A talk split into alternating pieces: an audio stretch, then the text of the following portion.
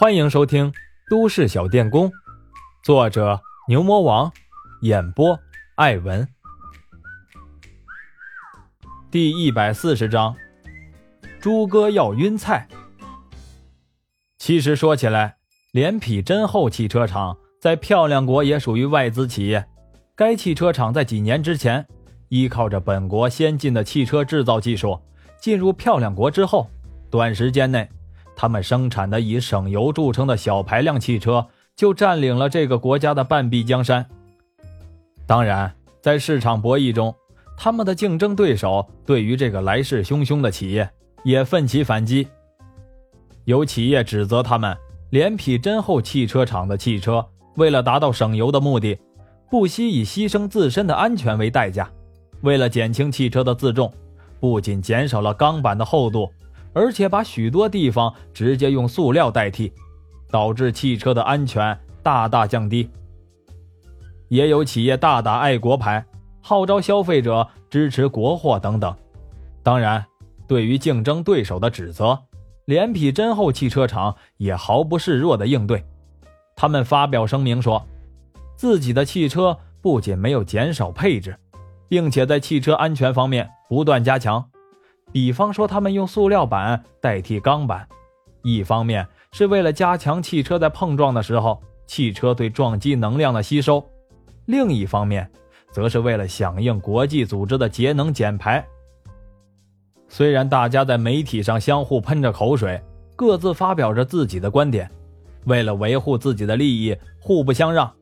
但是实际上，偷着乐的却是连皮真厚汽车厂，因为老百姓可不管他们的口水仗。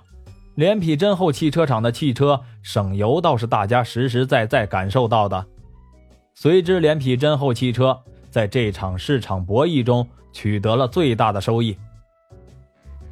连匹真厚汽车厂的好日子一直维持到密封发动机问世，一时间，各种中国制造的贴着。密封发动机标志的汽车蜂拥进入了漂亮国。这些汽车物美价廉，整车进口之后，加上运费和关税，都比连匹真厚汽车厂的汽车便宜。不仅如此，这些装了密封发动机的汽车，很快就以更加经济省油的优势占领了漂亮国的市场。当然，受到最大冲击的就是占有市场份额最大的连匹真厚汽车厂。连匹真厚汽车厂在受到了来自中国的汽车冲击之后，迅速查找到了原因。他们的技术部门在研究了密封发动机之后，发现该发动机的性能的确比自己的先进了太多。汽车厂的高层也想仿制，可密封发动机的几款关键技术，他们根本就摸不着头脑。连皮真厚汽车厂在仿制不成之后。又想到中国去购买这一款发动机，在他们看来，选择和蜜蜂合作已经是给足了蜜蜂面子了。可他们的代表到了中国之后，在蜜蜂发动机厂碰了一鼻子灰，人家这款发动机对海外市场的报价高的离谱。另外，你还别嫌价格高，就是人家报的这个价格，目前人家都没有现货给你。连匹真厚汽车厂在购买发动机失败之后，面对节节下降的销售率和惨不忍睹的财务数据，几个高层一碰头，都是一筹莫展。要是按照这个趋势发展下去，下一步他们只能等待破产或者关门大吉了。在恼羞成怒之下，有高管开始出主意了，用上了阴招。这个高管主张得到了大家的一致赞同。他们找来在厂里打工的一个中国人，堵着摸索，许给他各种奖励条件，并且承诺事成之后给他办理绿卡。堵着摸索一听，大喜之余，马上答应了。果然，在堵着摸索尽心尽力的操作之下，很快，第一批骗买的发动机到手了。密封发动机的品牌效应就是厉害，连匹真厚汽车厂。在装到了汽车上之后，很快就销售一空。他们在高兴之余，又在堵着摸索提供的情报之下，连匹真厚汽车厂得知，他们即使使用了这批发动机，后期的维护没有密封的机油添加剂也是白费。于是他们抱着破釜沉舟的心态，想先拖延一下，再做一笔大的。他们直接诱骗消费者说，这款密封发动机是最新产品，需要五万公里以上才换机油。连皮真厚汽车厂在尝到了甜头之后，先给堵着摸索兑现了一部分奖励，接着又指示堵着摸索要尽最大的努力得到最多的发动机。他们高层统一思想就是。反正自己也干不下去了，这样不仅最后可以狠狠地捞一把，至于以后的事情，就让蜜蜂发动机去擦屁股吧。蜜蜂要是不擦，那就等着损坏名誉好了。反正他们也不准备干了。连皮真厚汽车厂甚至和几个汽车生产厂达成了转让自己生产线的协议，几个高管也把自己的现金和资产转移到了自己认为可靠的国家。现在他们就等着这批发动机了。就在这个时候，他们接到马峰的警告电话。几个高层一碰头，讨论了一下这个电话的内容，最后得出的结论就是：蜜蜂发动机已经发现了他们的计划，可估计发现也没有用了，因为现在这批发动机早就出了中国海。他们这是在虚张声势呢。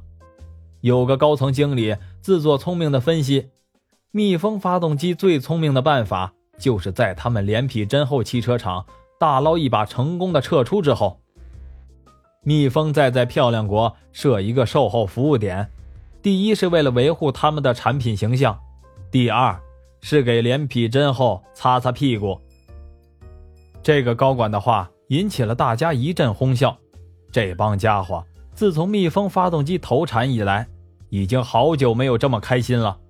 但是这帮家伙的开心仅仅维持了几个小时，他们派去的接货经理一个电话又把他们从天堂拽到了地狱，他们的货物竟然在索马里被不知道是政府军还是海盗给扣押了。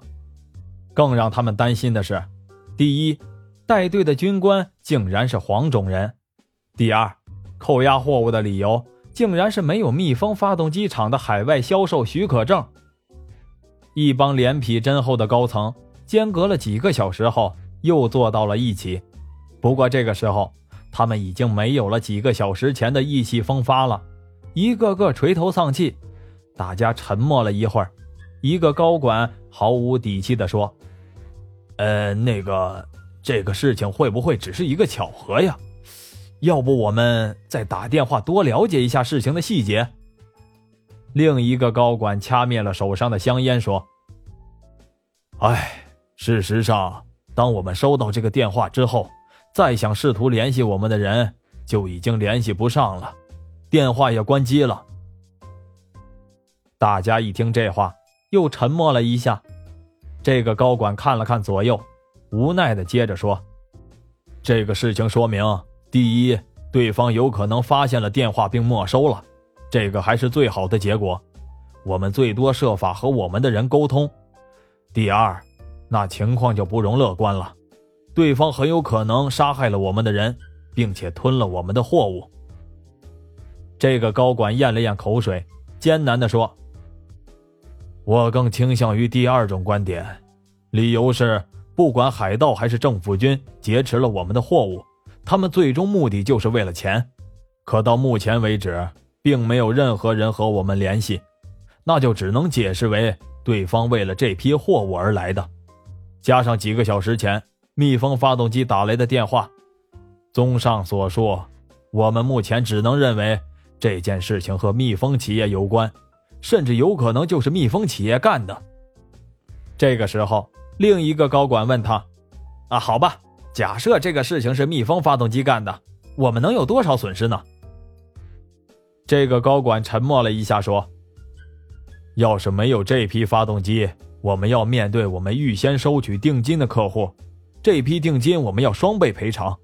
这只是其一，其二，要知道，鉴于密封发动机特殊的造型，我们自己的发动机根本就无法安装到这批汽车上。也就是说，我们为了这批发动机量身定制的汽车也成了一堆废铁。我们的具体损失。”相信大家可以计算得出来。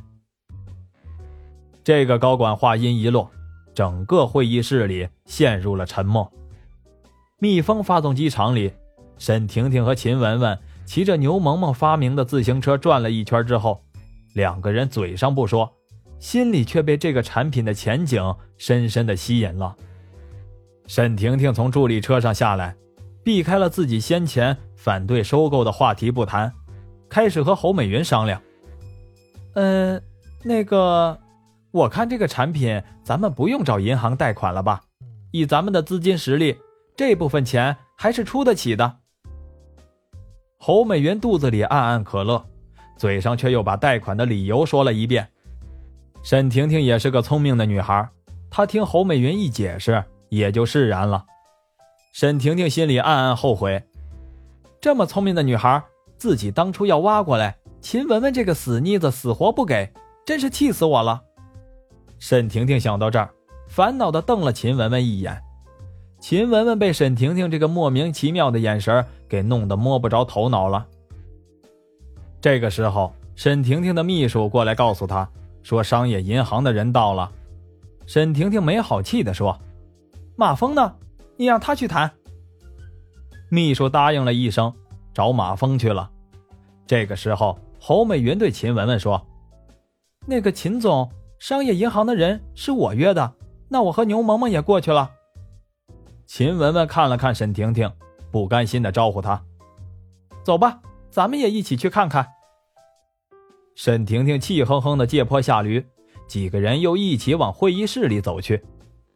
会议室里，马峰的朱哥同学唐红军看了看左右没人，开始对着他的两个同事吹嘘：“哎，你们两个今天跟着我算是沾了光了。哎，你们是不知道啊，蜜蜂那两个女代表有多漂亮，那身材，那长相，哎呦，那气质，简直没得说。”唐红军的同事甲说：“小唐。”你整天这个美女那个美女的挂在嘴边上，我看你眼里只要不是老母猪，就都是美女是吧？唐红军脸一红，这回可不一样啊，我可没撒谎，一会儿你们见到了就知道了。唐红军的同事乙说：“行了，小唐，你还是先把心思放到谈判上吧。你想想，就人家蜜蜂企业的实力，想要贷款的话，只要透露一下这个想法。”就会有多少银行求着他们呀？再说咱们的实力又不是特别突出，我想人家肯定是不止找了咱们一家，找咱们只不过只是做个比较而已。人家的贷款，咱们只要能拿到一部分，咱就烧高香了。你想想，以后咱们就可以对外宣称是蜜蜂企业的合作单位了，那是多风光的事儿啊！要是谈成了，估计不用说别的，就是咱们行长。也会对咱们另眼相看的。唐红军同意的点点头，接着又说：“呃，你说的也对，可是要能慢慢的谈，多和这些美女接触一下，那不是更好？”唐红军这里正说着呢，他的两个同事的眼神就有点不对了，开始直勾勾的盯着会议室的门口。唐红军转头一看，差点把鼻血喷出来。只见会议室里。一下子走进来四个大美女，每一个都让人赏心悦目。唐红军感觉自己两个眼睛突然好像不够使了。唐红军失态的呆呆站在那里，他感觉自己要晕菜了。